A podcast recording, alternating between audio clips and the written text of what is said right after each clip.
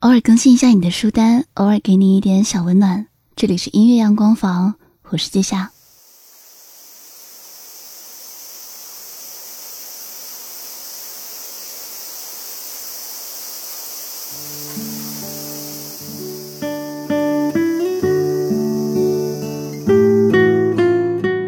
有一次，我和我妈聊起房子的话题，我说我以后要是有钱买房了。我就买个小一房一厅。我妈就说：“一房一厅哪够住啊？有了孩子后，怎么也得要个两三房啊。”我就说：“我没打算和别人一起住啊，这个就是我自己的房子。当然，你要想来住，也是可以来小住一下。”我妈当即笑了：“你买房子，不打算和未来另一半住？”也不打算和你孩子一起住，那买来干嘛？我说，结婚前可以自己住啊，婚后就放着呗，偶尔可以自己回来住。我妈摇摇头，这孩子又在说胡话了，哪有结婚后还需要一个人住的？我认真想了想，我说，有的，只是我们大部分人。都没有钱专门买一间属于自己的房间而已。现在在听节目的你，会有这样的想法吗？还是觉得我这个想法有点神经兮兮呢？今天音乐阳光房和你分享一个和房间有关的故事，这是二零零七年诺贝尔文学奖的获得者多丽丝莱辛的一篇短篇小说《十九号房间》。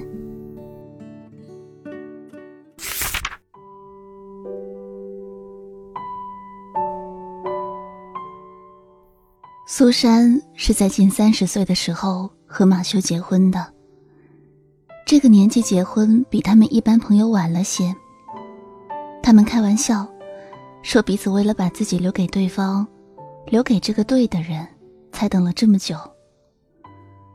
他们有不少朋友年纪轻轻就结了婚，结婚几年后开始悔不当初，而还有一些没有结婚的，则很有可能饥不择食。或者为情所困，盲目的结婚。所以相比起这些人，苏珊和马修的婚姻显得比较幸福。不只是他们本身，旁人也认为他们两个是天作之合。婚后，两人生了四个小孩。马修工作赚钱养家，苏珊为了家庭辞去了工作，在家里照顾孩子。他们的房子有庭有院，生活应有尽有，一切按部就班，毫无错乱，事事都如所料。当然，有时他们也会觉得生活有点过于平淡无奇了。他们也会去想，生命的重心、生存的目的，到底是什么？是小孩吗？不是，小孩虽然让人感到生命的愉快。但它不是生命的全部。是工作吗？开玩笑，工作虽然重要，但绝对不是生命的目标。那么，是爱吗？这个答案最接近了，但这份爱其实并不够强烈，不够分量，也不足以支撑这一切。他们都很清楚这一点，但他们都不会怪罪对方。因为举目四望，周围不是濒临崩溃瓦解的婚姻，就是充满摩擦的生活。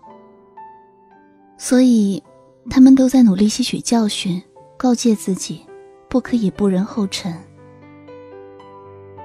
我曾听过这样一句话：一段好的关系，不是顺其自然而来的，而是要用心经营。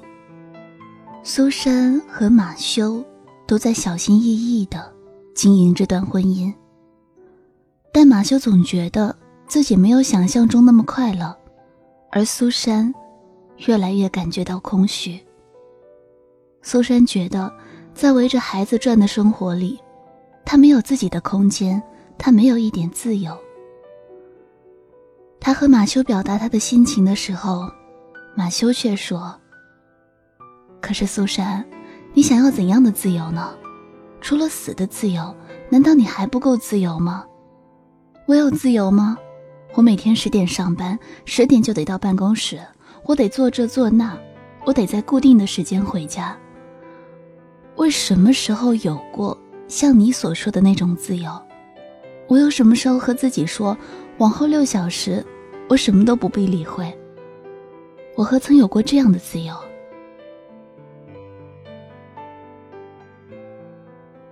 苏珊开始后悔和马修讲这些。马修不懂他的心情，但他尝试去理解马修。他也在努力说服自己。他觉得，马修出于自愿在努力维护这段关系，可是他不会烦躁不安，他不会觉得这段婚姻束缚住了他，所以一定是自己有问题。但经过这次谈话。家里在屋子的顶楼，给苏珊空出了一个房间，房门写着“私人房间，请勿打扰”。全家的小孩和保姆阿姨都知道，那是妈妈的房间。马修郑重的和孩子谈过几次，告诉大家不能随便的、理所当然的要妈妈做这做那。但是，这种郑重其事的做法。反而让苏珊觉得很不舒服。为什么我想要一个自己的空间，需要大家紧张兮兮的讨论决定？有时候，他待在房间里，听见小孩玩游戏，相互追逐，砰砰的跑上楼梯，但突然间全都停下来。他们猛然记起这间房间，不断发出嘘的声音，互相告诫，然后像一群小偷一样蹑手蹑脚的下楼。但是不久，这间房还是变了质。大家继续不断的进进出出，这个房间变成了另一间家人可以休息的地方。苏珊很无奈，但是也没有办法。只是，他打从心底深处渴望一个地方，可以让他独自一个人坐下来，独自一个人。谁也找不到他。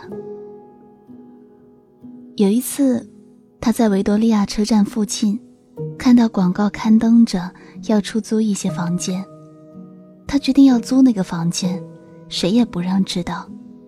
他每天早上十点准时抵达旅馆的十九号房间，下午五点离开。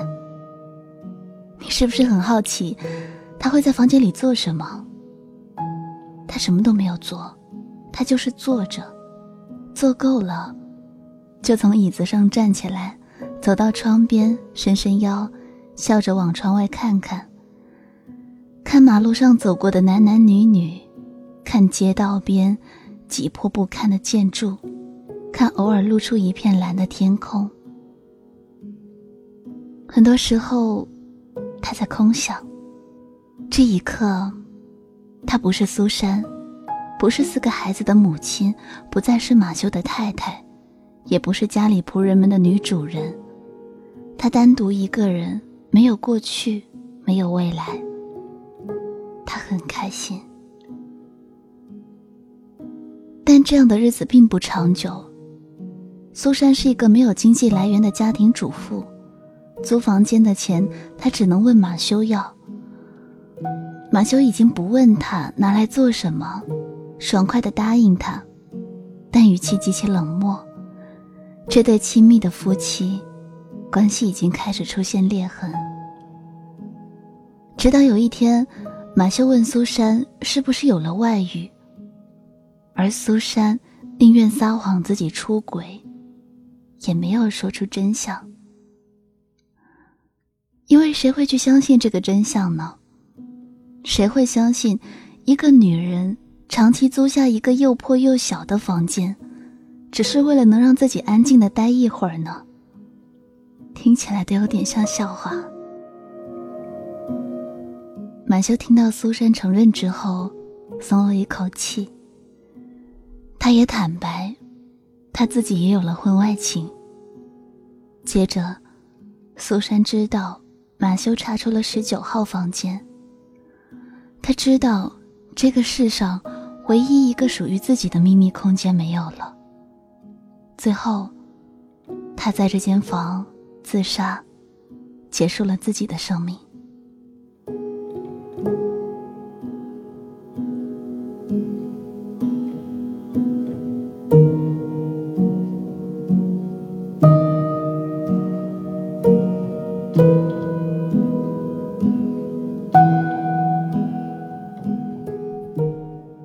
到这里，这个故事讲完了，你会不会稍微理解了一些我在最开始提到的“我想留一个偶尔可以给自己独处的房子”这个想法呢？这个房子，就等同于苏珊的十九号房间。每个人在内心深处，都会渴望这样一个十九号房间。这个房间代表的不是一个具体的房子，是一种精神上的自由。苏珊婚前是广告画画家，怀孕后为了家庭辞去工作，成为家庭主妇。在琐碎的家庭事务中，渐渐丧失了自我，她感到空虚，她渴望自由，她在这样的生活里找不到生命的重心，所以她想找回真正的自我。可是她的想法，丈夫并不理解。马修不会问苏珊为什么感到不自由。在他看来，孩子上学了，苏珊有了自己的空余时间，为什么会不自由呢？他反复拿自己举例，始终以自己为中心。他不从苏珊的角度去思考，一个无法在经济上独立，也无法在思想上独立的女人，内心到底会有多痛苦？也是这样的不理解，导致苏珊到最后宁愿撒谎。也没有办法告诉马修他的真实想法。十九号房间是多丽丝莱辛一九六三年发表的，反映当时的女性渴望独立，却又受限于男权社会，只有用生命才能换取自由。但我想，这个故事放在现在的意义，是告诉我们，每个人都应该保留一个和自己内心独处的时间。这是一种主动的独处，不是被迫的孤独。曾记得周国平有这样一句话：“人们往往把交往看作一种能力，却忘了独处也是一种能力，并且在一定意义上是比交往更重要的一种能力。”如果说不善交际是一种性格上的弱点，那么不耐孤独。就是一种灵魂上的缺陷。要去学会怎样和自己和解，怎样和那个敏感消沉的自己相处，这对我来说是和交际一样困难的课题。而且在独处的过程中，我能发现自己存在着以前从不曾意识到的某些优点或缺点，这些都是惊喜的收获。对于现在的我来说，写下每一篇节目稿和录制每一期节目的时间，就是我待在十九号房间的独处时光。电台节目更像我的十九号房间。一百天碎碎念是一本成长日记，音乐阳光房是读书感悟和私藏的音乐分享。和一些会比较热情的把自己的节目分享给身边更多人听到的主播不太一样的是，我身边大多数人都不知道这样一个房间。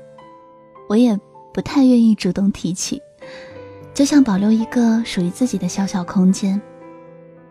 我之所以能够理解苏珊到最后宁愿撒谎，也不愿说出真相，是因为我也有过类似的经历。大学那几年录节目的时候，我总是自己背着电脑跑出去。有个熟悉的女生问我：“你常背着电脑去干嘛呀？”我就支支吾吾半天说：“就，就出去嘛，自习到一半，偷懒啊，看个电影什么的。”那时候，我宁愿选择撒谎，也不愿告诉他有这样一个十九号房间。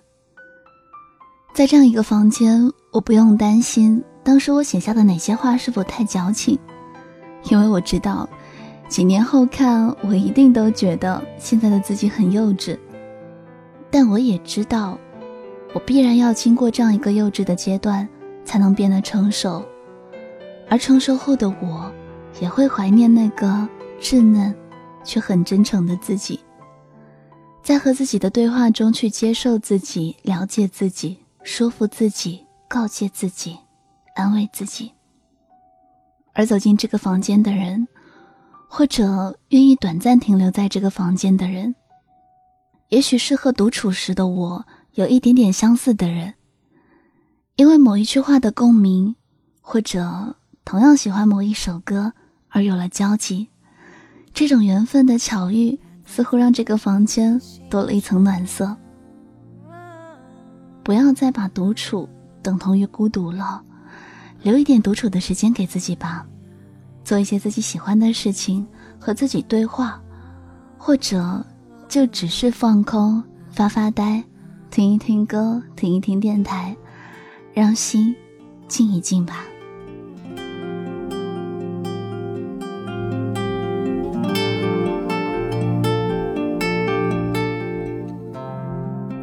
这里是音乐阳光房，每周末下午更新。在这里和你分享我最近在看的书和单曲循环的歌，在你停留之时，用声音给你一个温暖的拥抱。我是季夏，在微信公众号搜索我的名字可以找到我。季是纪念的季，夏是夏天的夏。希望用声音让你的生活不那么无聊。谢谢你愿意听我。最后送给你的这首歌是来自苏打绿的《独处的时候》。我们下期再见啦。独处的时候，像跌进了深渊；独处的时候，想拆穿全世界的谎言。时间不肯快走，细节不停穿梭。独处的时候，好怕有谁会出现。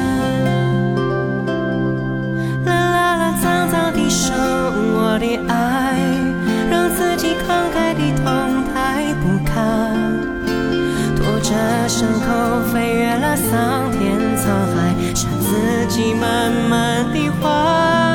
啦啦啦，长长地叹我的爱，没有人愿意丢下你不管。让时间说穿了，只剩下春去秋来，有再多也会太难。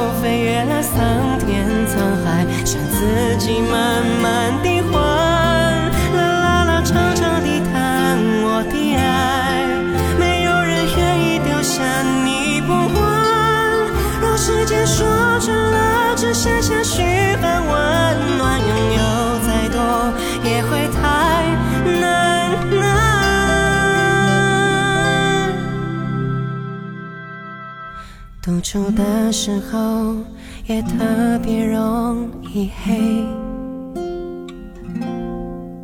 独处的时候心特别容易崩溃独处的时候尽管所有情绪都逃逃逃不开独处的时候还是要勉强自己